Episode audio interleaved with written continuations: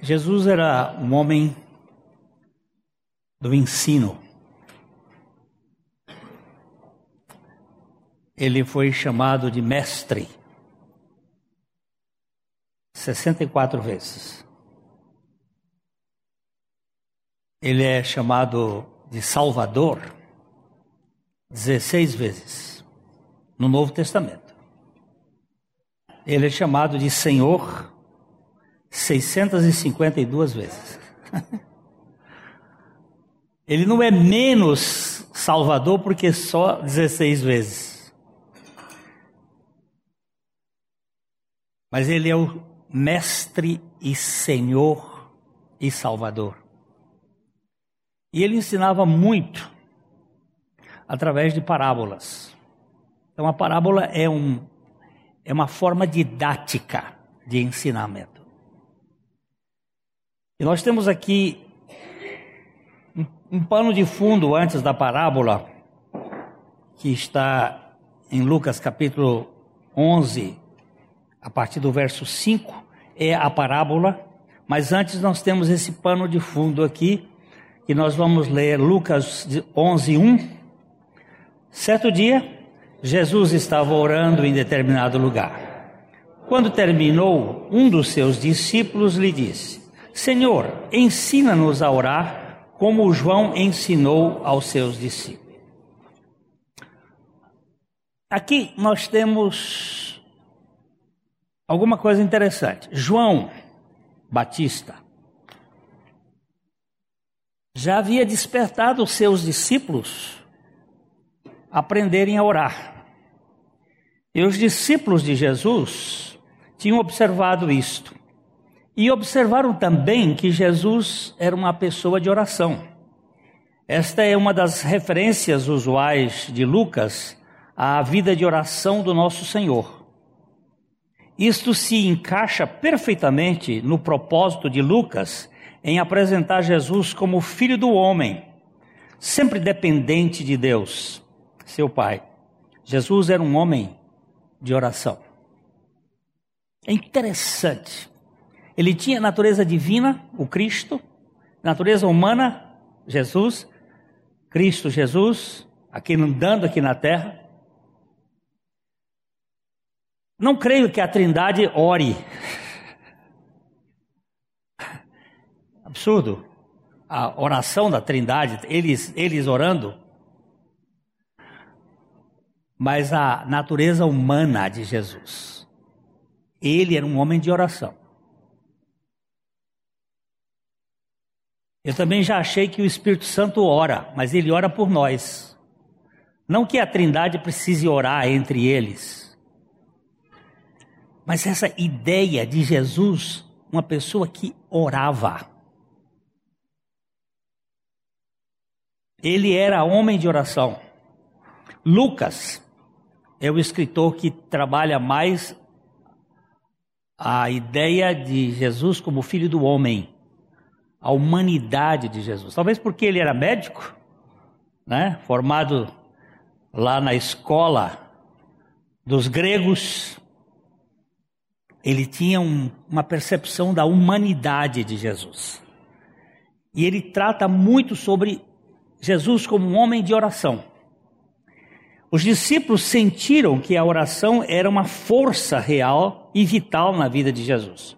Quando o viram orar, isto os fez querer orar também. E assim, um dos discípulos pediu que ele os ensinasse a orar. Eles não disseram, ensina-nos como orar, mas ensina-nos a orar.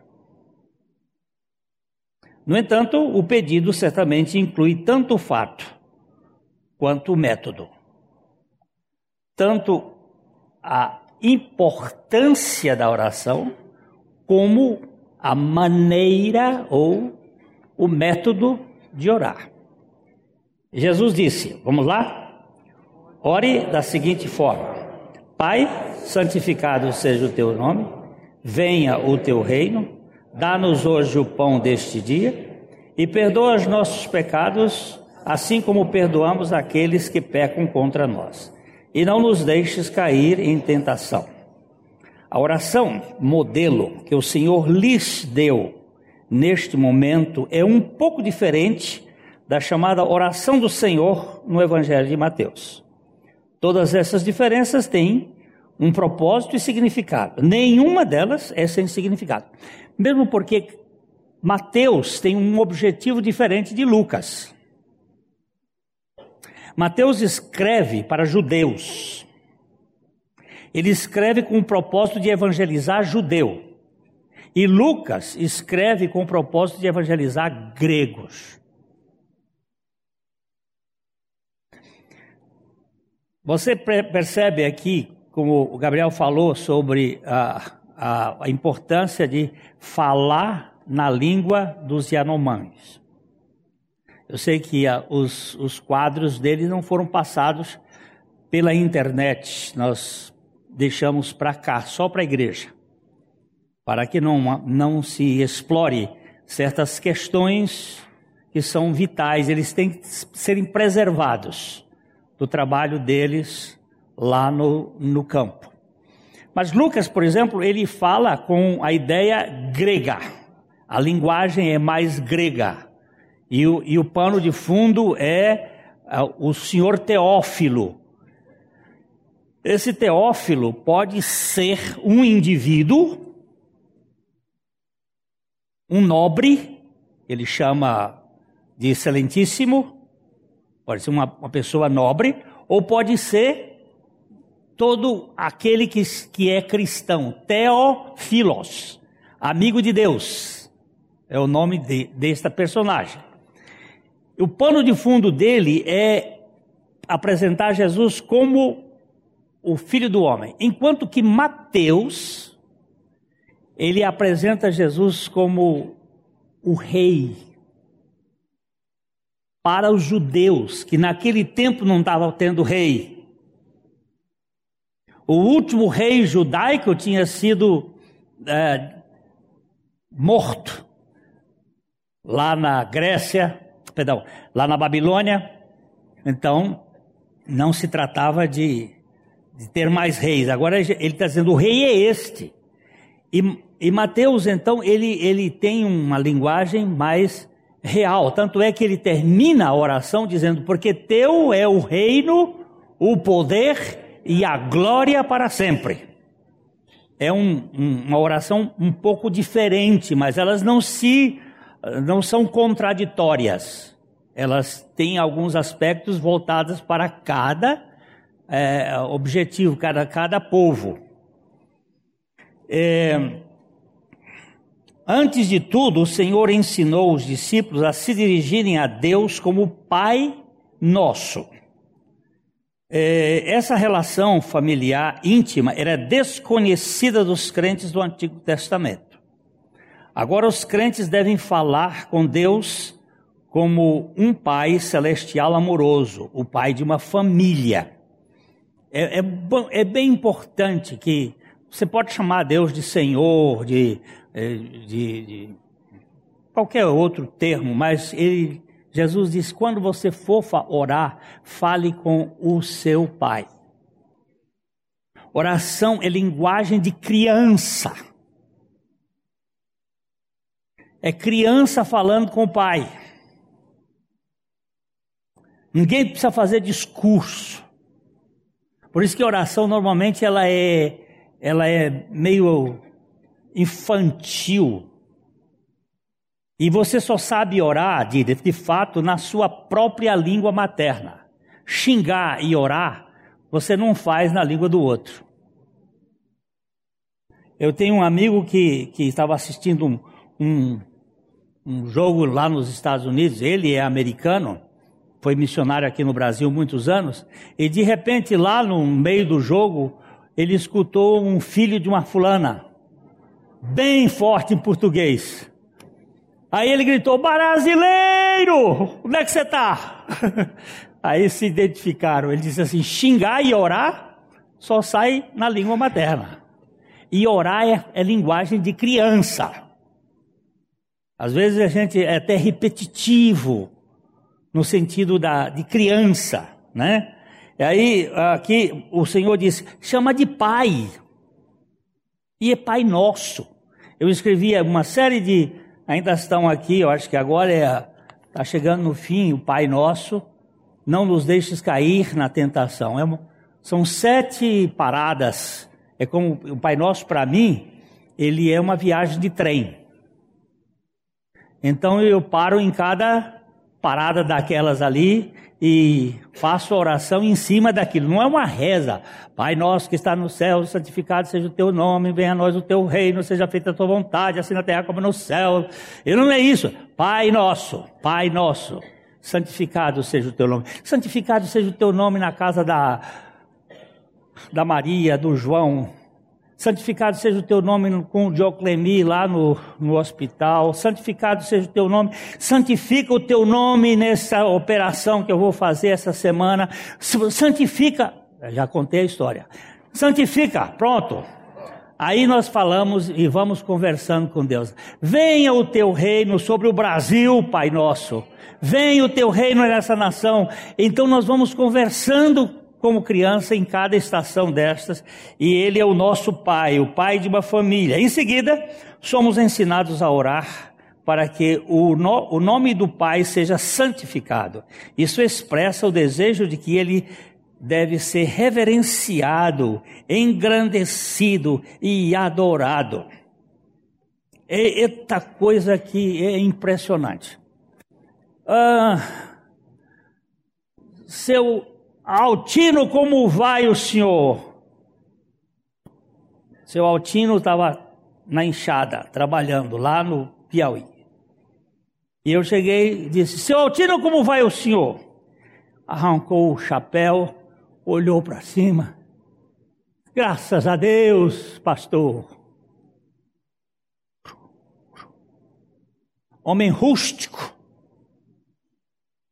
Mas sabe o que é? Santificar o nome do Senhor.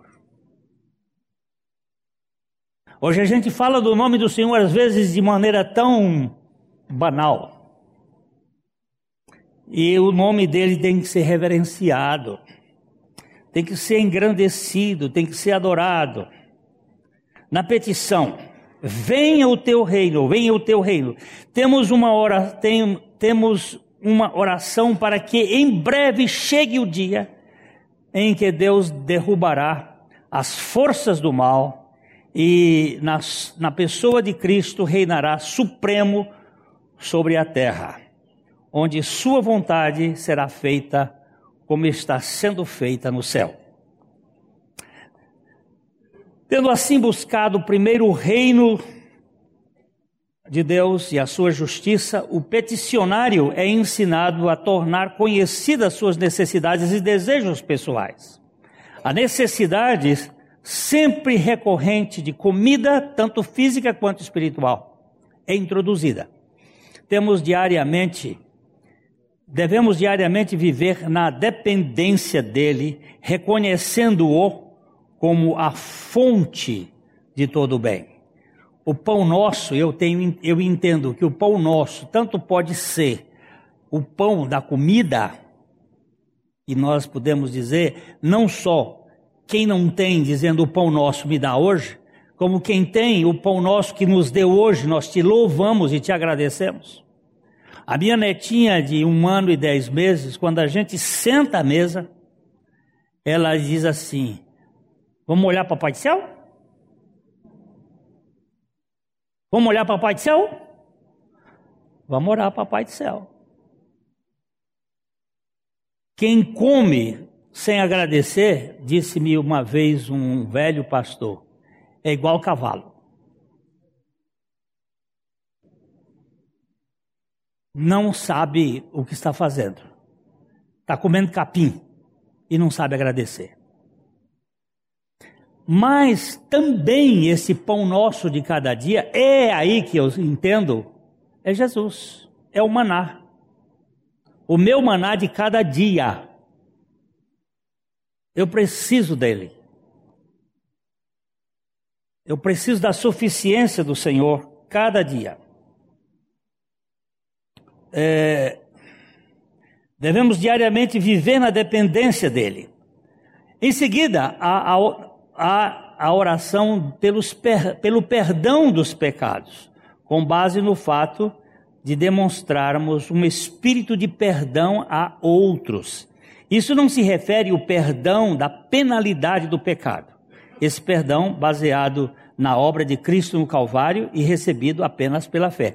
Quando eu digo assim, perdoa os nossos pecados, assim como nós perdoamos aos nossos devedores, aqueles, aqueles pecadores que estão nos ofendendo, não se trata do perdão que foi oferecido na cruz, porque esse só Jesus pode fazer. E eu recebo pela fé. Mas eu muitas vezes sou escoiciado por alguém que me dá uma pancada, me dá uma bordoada e aquilo me faz, me fere, eu fico ressentido, fico doído. Quem aqui, eu vou pedir aqui, faz favor. Quem aqui nunca foi ferido por alguém, levante a mão. Pronto. Então nós somos uma raça magoada muitas vezes. É pai com filhos, é, é avô, é parente, é, é, é, empregado, é patrão, nos ofende. E aí o que, que eu vou ficar? A vida toda magoado? Feito chamando atenção? Aí o Senhor diz: Olha, aqui é, é preciso de perdão. É, Agora o apelo é: e não nos deixes cair em tentação, apresentando dificuldades para alguns. Sabemos que Deus nunca tenta alguém, mas Ele nos permite experimentar as provações na vida, e estas são projetadas para o nosso bem. Aqui aparece, parece que devemos estar constantemente conscientes da nossa propensão a vagar e cair no pecado. Devemos pedir ao Senhor que nos impeça de cair no pecado, mesmo que desejamos fazê-lo. Eu não posso isentar desta oração. Ou me guarda na tentação. Não é me guarda da tentação. Não é me livra da tentação, mas me livra na tentação. Hoje eu recebi uma, uma mensagem do Nando Moura, é um blogueiro bem considerável no Brasil. Ele tem um, um perfil de 3 milhões e 310 mil é, seguidores e ele tem um trabalho muito intenso, é, faz música, é, livros. Ele colocou os meus livros lá. E ele hoje estava lendo esse final de semana as bênçãos na aflição, um capítulo, e ele leu dizendo da importância que foi aquele capítulo para a vida dele, e estava distribuindo isto para esse povo todo. Já, naquela ocasião já tinham 76 mil pessoas que tinham conectado. E ele dizendo: Eu estou aprendendo que as bênçãos, muitas vezes as aflições e os sofrimentos são preparados por Deus para que nós cresçamos na dependência de Deus. Eu, eu chega, mostrei, mostrei para minha esposa, eu me arrepiei só de pensar de fazer, de, de ver aquele moço que ele teve uma vida bem intensa, de, como blogueiro, como, e, e agora lendo a palavra, conhecendo o Evangelho, conhecendo as insondáveis riquezas de Cristo, sendo um instrumento para transmitir, isso é maravilhoso. Devemos orar para que a oportunidade de pecar e o desejo de fazê-lo nunca coincidam. A oração expressa uma desconfiança saudável de nossa própria capacidade de resistir à tentação. A oração termina com um pedido de libertação do maligno. Continuando com o assunto da oração, o Senhor conta uma parábola destinada a mostrar a disposição de Deus em ouvir e responder às petições dos seus filhos. É, então eu, parei ali porque ele, ele diz o seguinte: não nos deixes cair em tentação. Essa foi a oração aqui. E Jesus, na na oração de Mateus, diz: E livra-nos do maligno. livros do Malamém, né? Quem é o Malamém?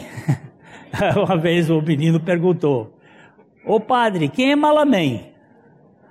Aí o padre disse: Eu não sei quem é Malamém. O que você está falando? Ele disse: Todo dia que a gente reza o Pai Nosso, diz assim: E livra do Malamém. Pois é, esse Malamém, meu filho, é o causador de muita coisa. É, é preciso livrar do Malamém. Agora, gente, nós precisamos ver o que, que Jesus quis ensinar aqui. Vamos ler juntos os versículos de 5 a 8 de Lucas, na versão, nova versão transformadora.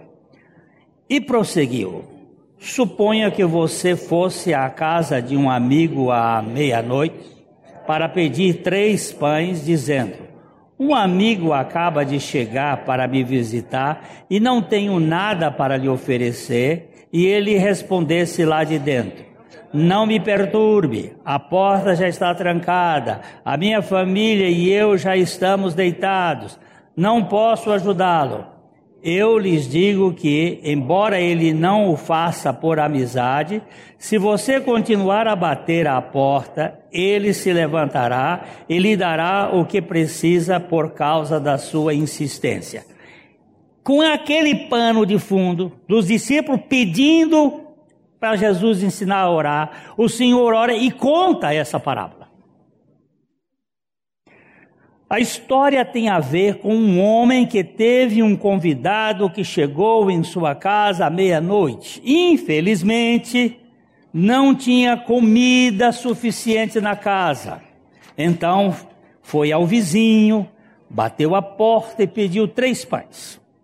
A princípio, o vizinho ficou irritado com a interrupção do sono e não se incomodou em se levantar. Porém, devido às batidas e gritos prolongados do impertinente, finalmente se levantou e deu a ele o que precisava. Ao aplicar a parábola, devemos ter cuidado para evitar certas conclusões. Isso não significa que Deus fique irritado com nossos pedidos persistentes. Além do que, isso não sugere que a única maneira de receber nossas orações seja apenas por persistência. Esta parábola ensina que, se um homem está disposto a ajudar o amigo por causa da sua, in, da sua importunação, Deus está muito mais disposto a ouvir os clamores dos seus filhos. Não vamos achar que aqui, ó, vamos, Deus vai ficar irritado com a minha oração. Eu já vi alguém dizer assim, aí eu não vou botar esses assuntos para Deus, não, que ele já está muito ocupado com muita coisa. Você disse uma besteira sem tamanho. Você está falando de onisciência com, e onipotência com um ser finito. Deus nunca fica irritado com essas coisas. A irritação de Deus é por causa do pecado. A ira de Deus se manifesta em cima do pecado. Agora, a petição, muitas vezes nós, nós não temos essa consciência de que Deus está muito atento às nossas orações. Ah,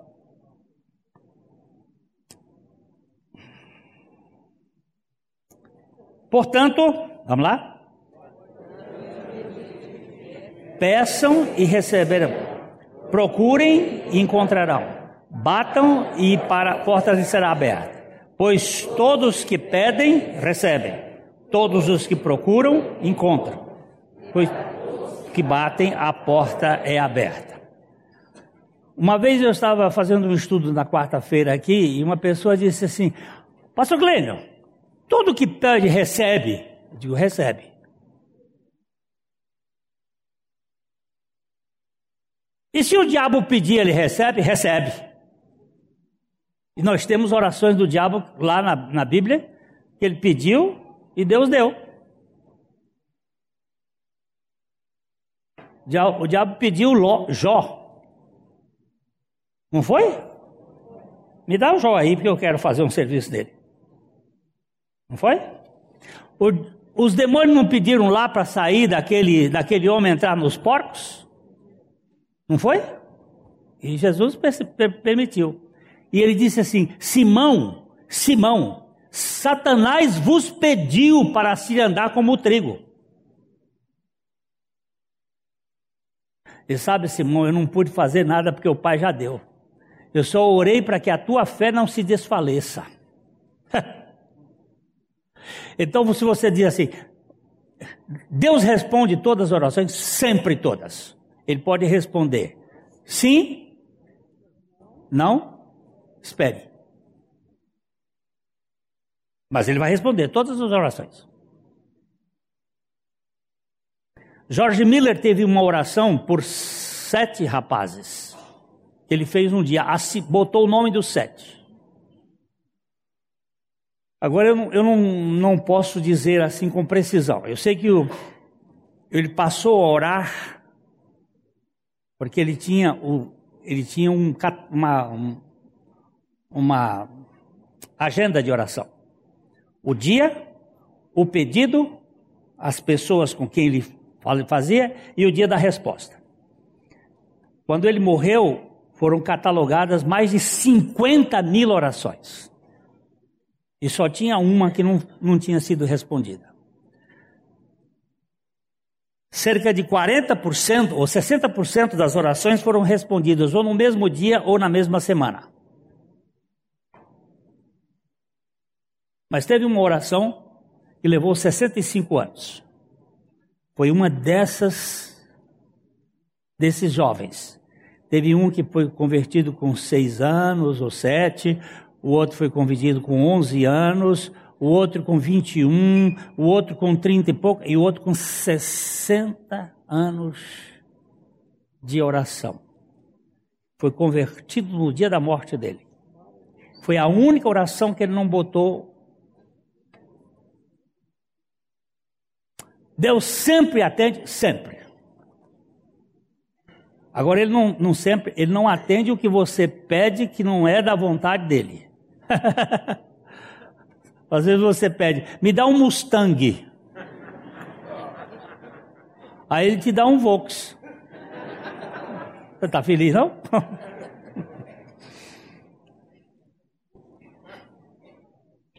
Onde é que eu estou? A parábola ensina que não devemos ficar cansados ou desanimados em nossa vida de oração. Continue pedindo, continue procurando, Continue batendo. Às vezes Deus responde às nossas orações na primeira vez que pedimos. Mas em outros casos, ele responde apenas após petições prolongadas. A parábola da, parece ensinar graus crescentes de importância da oração. Pedindo, buscando, para então bater. Jesus, agora aqui, Jesus vai orar por um assunto que ele estava aflito. A Bíblia diz que a aflição dele foi uma aflição até a morte. Ele está no Getsemane, com um projeto de cruz na frente, e ele vai, chama os discípulos dele e vai orar. Bota, chama, diz, vocês fiquem aqui orando que eu vou ali para frente, a uma distância de uma pedra, jogada de pedra, ele se prostrou lá e orou. Aí ele volta aqui, a turma estava dormindo. Ele disse: Escuta, acorda, acorda, meninos. Vocês não ficam comigo nem uma hora. Aí ele vigiai aí, rapaz. Aí corre lá de novo. Por que, que ele foi a segunda vez? Ele não era o filho de Deus? O pai sempre não ouvia. Ele disse na, na ressurreição de, de, Mar, de Lázaro, quando ele falou para Marta: O pai sempre me ouve. Por que, que ele foi a segunda vez? E por que, que ele foi a terceira vez? Aí o Jorge Miller me ajuda a entender ele dizia assim: sempre que uma coisa não está expressa, devidamente expressa nas Escrituras, nós devemos orar três vezes.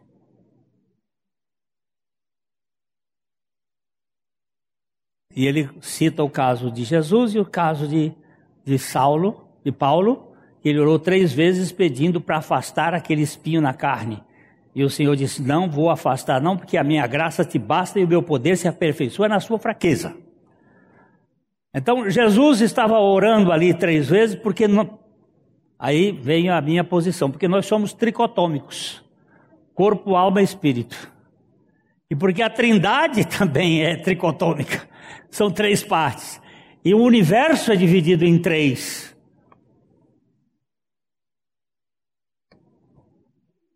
Depois vocês vão procurar a diversão do, do universo em três. Eu quero que vocês comecem a pensar, senão. Não é três dimensões? A nossa? Agora procura as outras dimensões. Procura. É... Pois todos que pedem, recebem. Todos que procuram, encontram. E para todos que batem, a porta é aberta. Aqui, eu estava lendo um, um, um comentarista, ele diz que essa ordem aqui, essa é uma ordem de escalonamento.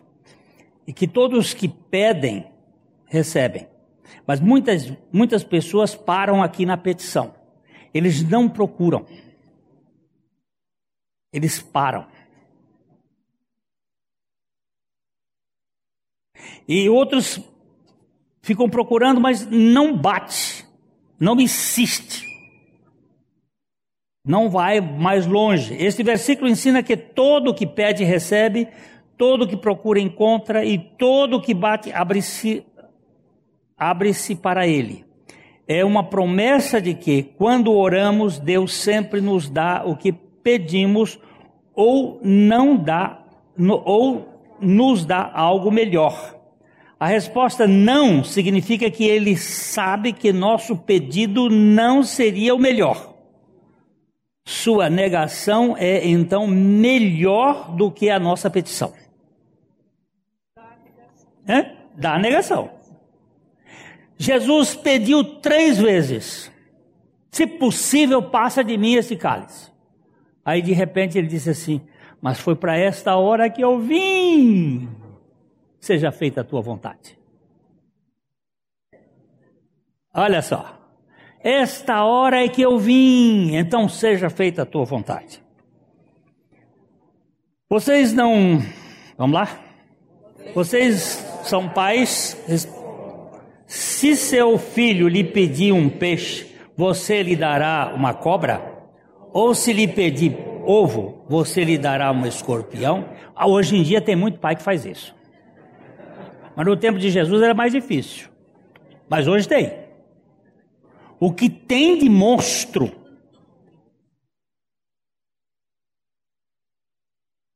No campo da chamada Deep Web, que eu não quero nem passar por perto, mas é este campo que tem invadido muitas pessoas. O mais nojento que já pode existir de seres humanos é uma coisa de, de arrepiar os cabelos. Eu fui fazer uma palestra lá no Piauí, uns anos atrás, um menino, naquela, naquela ocasião de 16 para 17 anos, que tinha entrado na Deep Web. Ele estava apavorado e ele não podia mais sair, porque quem entra não sai mais. É o diabo encarnado. É o quinto nível da depravação da olha, se na primeira você tem essa pornografia toda, você imagina lá embaixo. E a maldade. Eu orando com um pastor da Bolívia, que era, era o, o diretor do, do centro de pastores lá, o momento que eu estava orando com ele, ele começou a, ele estava tão perturbado ele tinha me contado que eram três crianças oferecidas por dia para as obras satânicas do governo do presidente que saiu agora, Evo Morales. Três mil bruxos pagos para fazer essa divulgação. Este mundo da política é sórdido, não é só lá não, aqui no Brasil. Aqui em Campo Campo do Jordão tem uma, uma organização do inferno. Agora a gente acha que é tudo muito, muito é, é idealizado.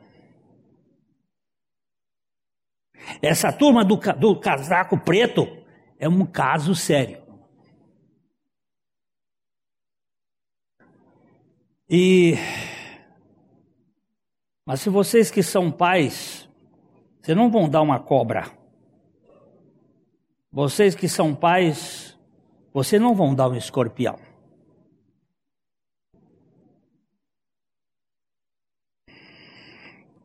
Deus nunca nos enganará, dando-nos pedra quando pedimos pão. Naquele tempo, o pão tinha formato, tinha formato de bolo redondo, parecido com uma pedra. Deus nunca zombará de nós, dando-nos algo não comestível quando pedimos comida. Se pedirmos um peixe, ele não nos dará uma serpente. Isto é algo que pode nos destruir. E se pedirmos um ovo, ele não nos dará um escorpião. Isto é algo que causará dor excruciante. Deus não é sádico e nossos sofrimentos são frutos do pecado e da queda. O versículo 13 diz: Se vocês que são pecadores sabem como dar bens presentes a seus filhos, quanto mais seu Pai no céu dará o Espírito Santo aos que lhe pedirem. Um pai humano não daria presentes ruins, mesmo dando natureza, mesmo tendo natureza pecaminosa, o pai sabe dar bons presentes a seus filhos. Quanto mais nosso Pai Celestial está disposto a dar o Espírito Santo àqueles que lhe pedem. J.G. Bellet, ele diz o seguinte: é significativo que o presente que ele seleciona como o que mais precisamos e o que mais deseja dar é o Espírito Santo. Quando Jesus falou estas palavras, o Espírito Santo ainda não havia sido dado. Nós temos aqui a referência de João 7,39. Hoje, não devemos orar para que o Espírito Santo nos seja dado como uma pessoa residente, porque ele vem habitar em nós no momento da nossa conversão. Mas é certamente apropriado e necessário que oremos pelo Espírito Santo de outras maneiras. Devemos orar para que sejamos ensináveis pelo Espírito Santo, que sejamos guiados por Ele e que seu poder seja derramado sobre nós em todo o nosso serviço a Cristo. No grego original, esse versículo 13 não diz que Deus dará o Espírito Santo, mas dará Espírito Santo sem o artigo. O professor H.B. Sweat, ele afirma, quando o artigo está presente, refere-se à própria pessoa do Espírito Santo. Mas quando o artigo está ausente, refere-se aos seus dons ou operações em nosso favor, em nosso nome.